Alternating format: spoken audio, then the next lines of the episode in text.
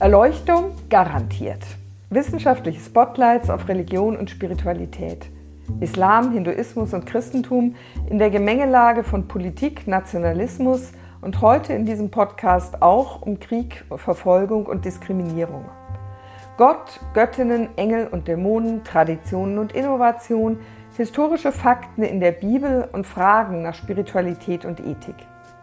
Das bietet dieser Podcast mit Stimmen aus Wissenschaft, Kultur und Gesellschaft, ein Podcast der Theologischen Fakultät der Universität Zürich. Ich bin Dorothea Lüttekens, Religionswissenschaftlerin und Dekanin und freue mich, dass wir hier in der Fakultät die Möglichkeit haben, jetzt in diesen Tagen vom 1. bis 3. Dezember Kolleginnen und Kollegen aus verschiedenen Ländern in der Welt hier bei uns eine Plattform zu bieten, die ins Exil gehen mussten und gleichzeitig eben auch dadurch von ihren Forschungen und Erfahrungen zu lernen. Ich bin hier jetzt gerade zusammen im Dekanatsbüro mit der Historikerin Nadja Belakova. Guten Morgen. Guten Morgen. und äh, wir zusammen werden heute ein Panel noch erleben, wo es um verschiedene Themen geht, auch um dein Forschungsthema. Aber vielleicht dachte ich, wir fangen noch mal damit an, wie du überhaupt jetzt aus Moskau, du bist Wissenschaftlerin in Moskau gewesen, wie du nach Deutschland kamst, denn da lebst du ja jetzt seit einiger Zeit. Ja, danke. Ähm, ich meine, wenn wir uns ein Jahr äh, früher treffen, so konnte, könnten wir alle uns nicht vorstellen, wie unser Leben nicht nur in Russland, ja natürlich auch in Ukraine oder äh, Belarus verändert äh, wird. Äh, das war für uns alle Überraschung und meine Fahrt nach Deutschland war gar nicht geplant sozusagen, weil ich hatte wissenschaftliche Projekte mit Wissenschaftlern aus Deutschland, ich hatte äh, einmal in Österreich in wissenschaftlichen Austausch teilgenommen.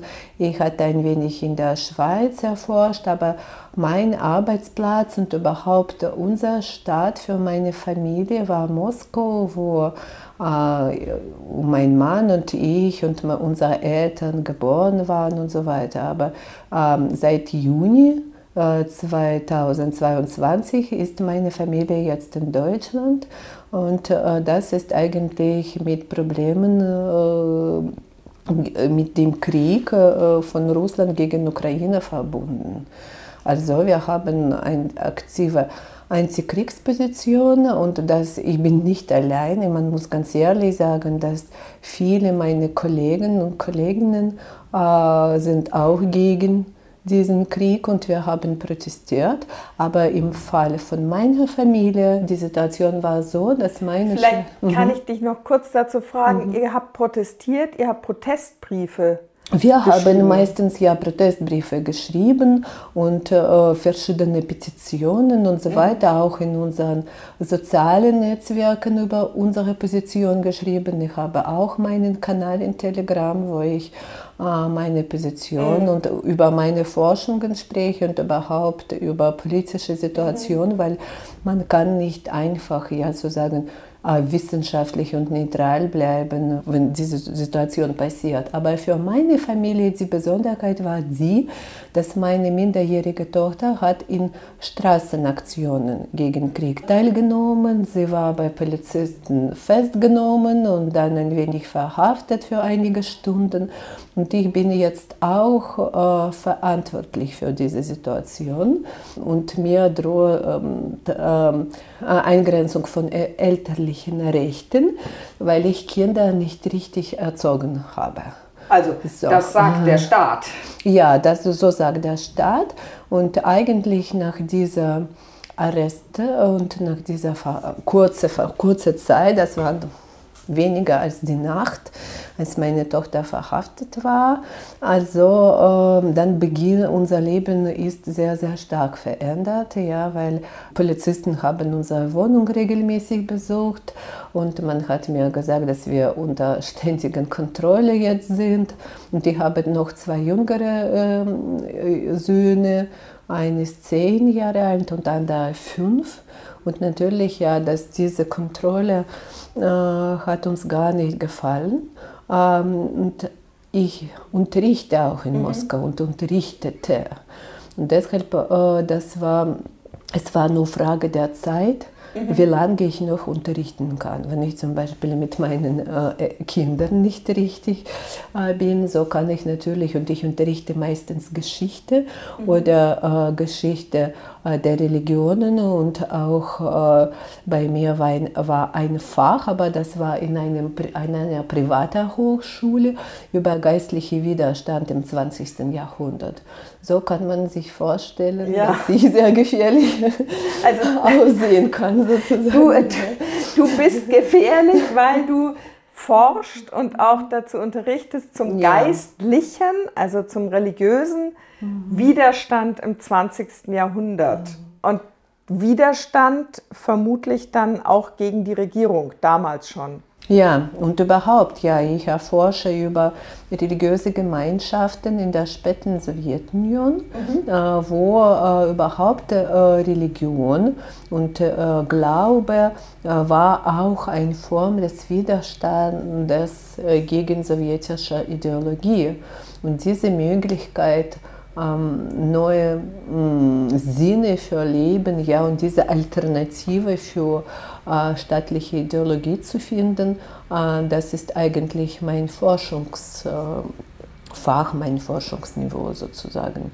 Und deshalb, ähm, ja. Mm, das heißt, du forschst seit Jahren über Formen, des Widerstandes gegen Politik und gegen Regierungen, die als Diktaturen erlebt werden. Mm, ja, ich meine, dass Religion war mm, auch eine Form des Widerstandes. Ja. Äh, aber natürlich Gläubige wie alle anderen Menschen suchten nach irgendwelchen Modellen äh, Überleben. Ja? ja? Und diese Formen der sozusagen Überleben und Widerstandes äh, ist, ja, ist mein Thema. Und was noch eine Besonderheit ist, dass ich erforsche meistens religiöse Minderheiten, äh, Gesellschaften ja. der religiösen Minderheiten.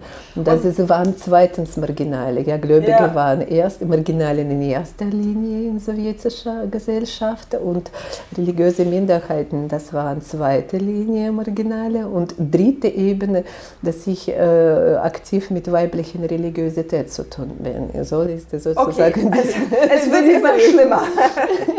also, nee, nicht so schlimm, aber ja, das ja. ist meine Besonderheit mhm. sozusagen, meine ja, Forschungsaktivität. Also Minderheit im Sinne Minderheit innerhalb eines politischen Systems, mhm. minder, religiöse Minderheiten und dann auch noch Frauen sind keine Minderheiten, aber eben, sie sind marginalisiert, marginalisiert. sie haben weniger Macht ja. in der Regel in sehr patriarchalen Gesellschaften. Ja. Und Du konntest aber ohne Probleme in Russland über Jahre hinweg forschen und unterrichten. Es wurde jetzt erst schwierig mit mhm. der politischen Entwicklung seit Beginn dieses Jahres. Ah, ja, ich konnte ganz ruhig das machen und das war sozusagen Besonderheit der Wissenschaft in Russland, dass äh, humanitäre Wissenschaften interessierten macht gar nicht. Ja? Wir, äh, wir hatten hatten kleinere äh, Löhne, und wir, aber wir waren frei. Das war für mich interessant und also, ich habe mich promoviert mhm. in, äh, an der Moskau-Lomonossow-Universität. Meine Dissertation war über Beziehungen zwischen Staat und religiösen Gemeinschaften in Ukraine, Weißrussland und Baltikum äh, nach 1975 bis zum Ende des 20. Jahrhunderts. Und ich habe diese Evolution analysiert. Das war ganz möglich, kein Problem. Ja, bitte, man konnte normalerweise Ukraine forschen und äh, ukrainische Fragen. Ja, und über die Situation in Ukraine habe ich relativ viel geschrieben und so weiter. Das war kein Problem. Und überhaupt äh, bis zum Krieg, es war nicht interessant für die Macht. Und deshalb, das war gar genau, nicht gefährlich. Habe ich dich richtig verstanden? Mhm. Es war nicht interessant für die politische Macht, weil ihr als äh, Humanities, also als ja. Geisteswissenschaften geltet und oder ja und deshalb interessiert sich der Staat nicht. Das ist ja insofern verwunderlich, weil gerade ja Putin sehr stark mit historischen Argumenten. Ich weiß nicht, ob man es Argumente nennen kann, aber mhm. er, er argumentiert mit historischen Überlegungen. Ja, das ist wirklich ein Problem. dass Geistwissenschaften interessierten Russland äh, Regierung gar nicht und wir haben sozusagen keine Expertenposition. Man fragt Historiker gar nicht. Was meinen Sie über diese Konzeptionen oder, oder könnten Sie uns irgendwelche historische Interpretation vorschlagen? Putin braucht das nicht. Er benutzt irgendwelche Philosophen als Dugin zum Beispiel oder irgendwelche Mathematiker, die auch irgendwelche Konzepte in der Geschichte haben. Aber wir als Experten, als Wissenschaftler haben kein, keine Position äh, sozusagen laut äh, zu sprechen und irgendwelche Alternative vorzuschlagen. Wir, äh, wir sind auch selbst marginalisiert. Man ja. hört uns einfach nicht. Das heißt, einerseits war das lange ein Vorteil. Mhm. Also ihr konntet forschen, auch kritisch ja. forschen, weil man euch als Geisteswissenschaftler nicht ernst genommen hat. Ja. Aber es ist auch ein Nachteil, weil dadurch können historische ähm, Geschichten erzählt werden, die so wissenschaftlich gesehen Unsinn sind. Mhm, Kann ja. man das so stark sagen? Ja, und dass äh, man instrumentalisiert Geschichte und äh, man benutzt Geschichten, ohne sozusagen wissenschaftlichen Gründe. Ja? Man braucht das nicht. Äh, ich meine, das geht schon aus sowjetischen Vergangenheit, wenn man im Marxismus ganz deutlich gesagt hat, dass Geistwissenschaftlern, äh, es, ist zuerst Wirtschaft und dann alles anderes. Ja? Und das, äh, deshalb meinen sie, dass, sie, ähm, dass Geschichte ist das, was man benutzen kann, und, um ähm, äh, ihre Ideologie zu begründen und zu legitimieren. Und das mhm. hat nicht Putin gemacht. Natürlich, wir sehen, dass Stalin hat solchen Kursus geschrieben. Das ist, ich meine, sehr äh, bedeutsam, dass äh, jedes Mal, wenn wir irgendwelche äh, politische äh, Probleme oder Kontroversen haben, sagt man, wir müssen einen Kurs einen Geschichtekurs haben, Geschichte, mhm. äh, äh, Russlands Geschichte. Und das bedeutet, dass wir laden nicht Wissenschaftler, diesen Kurs zu machen, aber wir müssen politisch begründen, was in diesem Kurs lesen kann. Und das ist wirklich ein mhm. Problem für Historiker. Also Geschichte wird dann sehr selektiv genutzt, um bestimmte ja. politische ähm, Ideologien zu begründen. Politische Erziehung, Patriotismus, was noch braucht man. Ja, und Legitimierung heutiger Macht. Man ja. sagt das ganz klar. Und, äh, und du sagst, das hat Stalin schon gemacht und Putin macht das auch. Das war, das war Stalin gemacht, als in seiner Zeit diese kurze Kursgeschichte der Kommunistischen Partei veröffentlicht ja. war und je, jede, äh, alle Studenten müssen das einfach lernen, ja, und alle Prüfungen müssen sie in Geschichte nur mit diesem Kursus ja sozusagen machen. Äh, machen. Ja, da, deshalb, äh, es, es, beginnt, äh, es ist nicht heute begonnen. Ja. Mhm. Eben, also es ist ja erleichternd, dass du und deine Familie dann die Möglichkeit hatten, nach Deutschland zu gehen, bevor es äh, zu größeren Problemen und gefährlichen Situationen für euch kam. Äh, ja, ich freue mich und ich meine, dass für unsere Familie, weil wir zusammen keine Helden sind und äh, niemand möchte ins Gefängnis kommen oder einfach Arbeitslosigkeit zu bleiben, ja. äh, weil zum Beispiel wir hatten keine eigene Wohnung in Moskau und wir müssen Wohnung mieten, dass, mhm. dass wir müssen immer Arbeitsplatz haben, um, mhm. ja, um Geld zu verdienen und mit drei Kindern, ja, das war sehr wichtig. Deshalb ähm, für uns war das eine ganz gute Möglichkeit. Ja. Andererseits, äh, ich äh, habe für mich schon verstanden, dass äh, ich muss ehrlich sagen, dass äh, mit Akademie kann man hier nicht klappen. Es klappt nicht oder es, also die es Wissenschaft genau. ist hier so organisiert und ich bin schon relativ alt, ich bin schon 42 und ich das habe... klingt sehr merkwürdig für, für mich, wenn du sagst, du ja, bist ich relativ verstehe, alt. Aber, aber, aber meine Dissertation habe ich in 2009 bei, äh, ja, äh, und ich habe promoviert und das mhm. bedeutet, dass in sehr vielen Programmen kann ich schon nicht teilnehmen. Ja. Ich bin alt für Postdoc, für die mhm. meisten Postdoc und so weiter.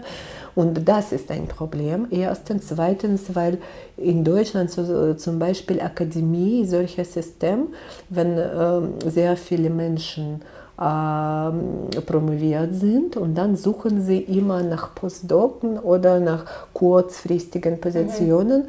aber nur etwa eine zehnte Teil oder sogar weniger konnte einen normalen Professorplatz bekommen. Ja. Und mit äh, deutschen Kollegen ähm, sozusagen ähm, konkurrieren. Für ja. mich ist es natürlich sehr, sehr schwierig. Ja, ja. ich habe nicht schlechte äh, CV, habe viele äh, wissenschaftliche mhm. Artikel, mhm. ja, in sozusagen äh, Zeitschriften, die international sind, mit verschiedenen, ja, äh, Database, ja, ja. aber ich verstehe, dass es wirklich schwierig ist.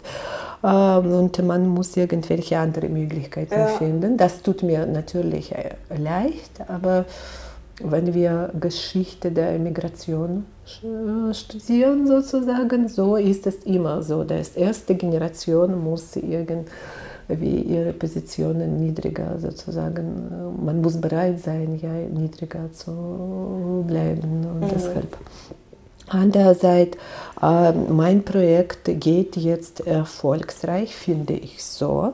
Äh, das stimmt. Und, ich, äh, ich, unterbreche dich kurz, weil mhm. ich wollte dich eben, bevor unsere Zeit um ist, noch gerne nach deinem eigenen Forschungsprojekt fragen. Weil das so spannend, also für mich war das sehr spannend. Ich weiß sehr wenig über die religiösen Aktivistinnen und Aktivisten, die zu dieser Zeit des sogenannten Eisernen Vorhangs mhm. ähm, zwischen den Ländern hin und her gereist sind. Und ich wollte dich fragen, ob du noch von vielleicht von einem Beispiel erzählen kannst, also einer mhm. Person, die du durch deine Forschung kennengelernt hast, persönlich oder über Dokumente, damit man sich ein bisschen mhm. vorstellen kann, was mhm. waren das für Menschen? Ja, und ähm, ganz kurz über meine Forschungsprojekt ist, äh, es ist über Netzwerke zwischen religiösen Aktivisten äh, aus deutschsprachigen Raum sozusagen und, äh, äh, die, und mit Aktivisten in Osteuropa und äh, eigentlich äh, in der Sowjetunion. Und die Besonderheit ist die, dass die manche, dass viele solcher Kontakte waren von freikirchlichen, ähm, äh, von freikirchlichen Gemeinden organisiert und viele Menschen waren äh, Mitglieder der freikirchlichen Gemeinden. Das waren Baptisten oder Pfingster oder verschiedene evangelische mhm. Christen sozusagen. Das, äh, solche, ähm, und sie ähm, waren relativ aktiv und es waren viele evangelikale Missionen, die waren sozusagen schon international, aber sie haben ihren Stand auch in Westdeutschland. Und ich habe zum Beispiel eine Geschichte über einen alten Missionbund Licht im Osten gefunden Ah, sie hat, ich erinnere mich an diese Hefte auf dem Schreibtisch meines Vaters. Ah, du hast es sogar mhm. gesehen, ja. Aber sie, sie hatten eine Abteilung in der Schweiz auch. Mhm. Das ist immer so, dass äh, sie hatten in diese, schon nicht in einem Land äh, gegründet, mhm. aber sie haben internationale Netzwerke ja, innerhalb der deutschsprachigen Raum oder sogar mehr mit äh, Vereinigten Staaten und so mhm. weiter. Und es liegt im Osten hat einen guten Archiv und äh, mein Glück ist das, dass ich Möglichkeit bekommen habe, dort im Archiv zu arbeiten. Einige evangelikale Missionen sind sehr geschlossen mhm. und sie haben keine Lust äh, für säkuläre Forscher etwas zeigen. Ja. Äh, das hat mir sogar aus äh, evangelischen Mission Friedensstimme äh, eingerufen und gesagt, wissen Sie, wir sind noch nicht bereit für die Welt unsere Geschichten zu erzählen. Und Licht im Osten ist ein wenig anders. Und eine vielleicht der interessantesten Geschichte ist über Bibelschmuggler. Bibelschmuggler? Über, ja, für, mhm. über die Menschen. Sie möchten diesen Begriff selbst nicht benutzen, mhm. weil sie äh, das zeigt, dass sie, äh, sie etwas gegen, nicht äh, mit Gesetz ja. verbunden und es waren dort viele ethische Fragen, was mit Bibelschmuggel äh, verbunden war. Aber das vielleicht sind eine, einige mm, besten Geschichten. Und ich habe mit einem Mann getroffen, Eberhard Richter, äh, der hat, er war Gärtner und er mm, wohnte selbst in DDR. Mhm. Äh, und er war solcher Bibelschmuggler, der mehr als 20 Jahre äh, jeden Urlaub nach Sowjetunion oder nach irgendwelchen Land in Osteuropa kam und diese äh, verschiedenen Varianten diesen Organisationen, wie man Bibel nach Osteuropa bringen kann, organisierte. Ja, also er war sehr, sehr, sehr aktiv und er hat viele Geschichten erzählt, solche Abenteuergeschichten. Ja. Hast du noch zum Abschluss so eine Abenteuergeschichte für uns? Ah, ich äh, habe eine Geschichte auf seinem Interview vorbereitet, aber ähm, was äh, ich möchte ja ein wenig lesen, wenn Sie nicht dagegen sind. Das ist äh, zuerst ja möchte ich erzählen, dass Richter hat gesagt, dass er überhaupt ähm, zuerst äh, am Beginn 70er hatte er keine Lust äh, Bibelschmuggeln und er wollte, er sagte, er wollte eigentlich nie in die Sowjetunion fahren. Wenn man den Atlas angeschaut hat, war nur ein großer roter Fleck. Aber ich habe mich trotzdem überreden lassen, dass wir eine Reise nach Armenien es kam aber äh, dann noch etwas dazu. So ungefähr zehn Tage von der Reisebeginn brachte mein Schwager einen Schuhkarton mit zehn, zwölf russischen Bibeln. Da begann in mir eine Rebellion gegen Gott. Ich wollte diese Bibeln nicht. Ich wollte mir nicht mein Leben oder meinen Urlaub von diesen Bibeln kaputt machen lassen. Ich versuchte sie irgendwie wegzubringen, aber ich fand sie nicht mehr. Sie sind versteckt worden vor mir. Ah, und das war ja für mich Überraschung. Ich möchte zuerst fragen, ja, wie waren Sie motiviert oder könnten Sie, warum haben Sie so das begonnen? Und das war solche ja, Geschichte wieder. Und, aber dann hat er gesagt, dass er in Moskau und das äh, noch eine Geschichte über ökumenische Kontakte, dass er einen lutherischen Priester in Moskau mhm. besucht hat und er hat eine Adresse bekommen. Sie waren gar nicht bekannt, es war keine Te Telefonnummer und er, er war abends spät mit seiner Frau Frau zu diesem deutschen lutherischen Pfarrer bekommen und ähm, sein, in dieser Pfarrer hat ihm gesagt, das war wie eine Eingebung, die ich heute hatte, ich sollte auf irgendjemanden warten. Und jetzt kommt ihr. Ja, und er hat erzählt, dass eigentlich, äh, dass wenn sie diese Bibel ihm gegeben haben, ähm, hat er geheult vor Freude. Und ähm, dann hat äh, Richter sehr kurz ja, gesagt, dass ähm, alles, ich habe dort in dieser Wohnung in Moskau von Gott den Auftrag erhalten, Bibeln in dieses große Land zu bringen. Also solche waren in Moskau Bibeln verboten? Ah, sie waren nicht verboten, aber es war Defizit. Ja, man konnte sie nicht drücken und äh, es kostete sehr, sehr teuer. Und diese das heißt, Defizit es gab sehr wenig Bibeln, weil sie zwar offiziell legal waren, aber sie durften nicht gedruckt werden. Ja. Und damit waren Bibeln eine große Mangellage. Ja, äh, und deshalb, äh, man brauchte sie sehr und sie kosten sehr, sehr teuer. Das war sozusagen ein schwarzer Markt für diese Geschichte. Okay. Und das ist auch sehr interessant, diese ökonomischen Gründe und Motive sind nicht nur sozusagen religiös geprägt war, aber auch wirtschaftlich begründet, äh, gegründet waren. Mhm. Ja. Haben denn diese, ähm, diese Christen und Christinnen dann die Bibeln verkauft auf dem Schwarzmarkt ah. oder haben sie sie verschenkt? Oder weiß man das nicht so genau? Äh, das äh, hängt von, von der Situation ab. Okay. In orthodoxen ja. Kreisen hat man sehr oft verkauft ja. und, und bei Baptisten äh, hat man mir äh, gegeben anderen Menschen oder als Geschenk und so weiter, aber das waren ganz verschiedene Situationen. Baptisten konnten auch verkau verkaufen, um neue neue kaufen zu, zu können. Ja, ja, ja. Und so weiter. Ja, Ein komplexes System. Mhm. Und die Zeit hat sich ja sehr geändert. Inzwischen ist es ja kein Problem mehr in, Russ äh, in Russland russische Bibeln zu bekommen und ähm, mhm. das Christentum in Russland ist inzwischen ganz anders organisiert. Wobei, wenn ich dich richtig verstanden habe, wir sind aber auch schon am Ende der Zeit, mhm. gibt es auch heute äh, Widerstand gegen die russische Politik aus christlichen Gemeinden? Ja, natürlich, es gibt, weil äh, Christen äh, wissen, dass äh, man kann nicht äh, andere Menschen ermorden. das ist sehr einfach, ja. Das, und dass das ein aggressiver Krieg ist, ist auch allen deutlich aber was weiter? Ja? Wie interpretiert man diese Geschichten? Und das sind äh, viele Propagandamethoden und so weiter. Und ich habe bis heute gemerkt, weil äh, warum für mich mein Forschungsthema sehr wichtig ist, die Sprache, wie äh, westliche Christen mit äh, Christen in Russland sprechen, was man hört, wer das übersetzt oder erzählt diese Geschichten.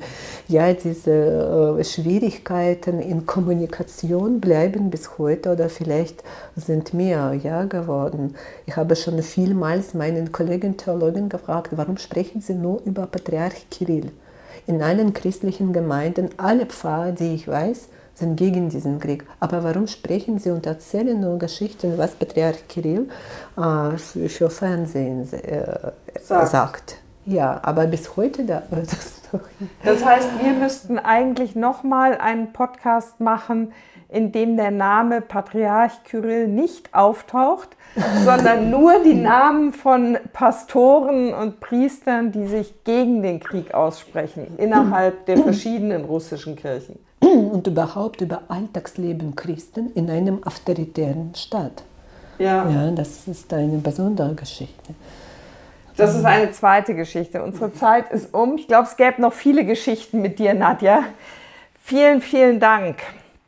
Es ist, ähm, das war jetzt so spannend, wie vieles, was wir gestern auch schon gehört haben, hier von Kolleginnen und Kollegen aus dem Iran, aus der Türkei, aus Syrien, ähm, morgen dann vor allen Dingen auch noch aus Afghanistan, heute aus der Ukraine, aus Weißrussland und auch nochmal aus Russland. Eben, wir sind dankbar hier als Fakultät, dass wir diese Plattform bieten können und gleichzeitig aber auch sehr viel lernen von von diesen Kolleginnen und Kollegen, die in ganz anderen Forschungskontexten gearbeitet haben und jetzt gezwungen sind, auch wieder sich neu zu organisieren, auch akademisch. Und wie du gesagt hast, viele werden wahrscheinlich als erste Generation im Exil gar nicht weiter akademisch arbeiten können oder nur privat und ähm, anders erstmal ihren Lebensunterhalt verdienen müssen. Ich bin sehr dankbar, dass ihr hier war, hier seid noch, dass du noch hier bist, dass du jetzt mit mir diesen Podcast gemacht hast. Das war ein Podcast der Theologischen Fakultät der Universität Zürich, der eben alle zwei Wochen am Freitag gesendet wird. Und wir freuen uns wie immer, wenn Sie ihn abonnieren, gegebenenfalls uns einen Kommentar schreiben. Und die Redaktion und Technik kommt auch wie immer von Andi Gredig und von der Podcast-Schmiede.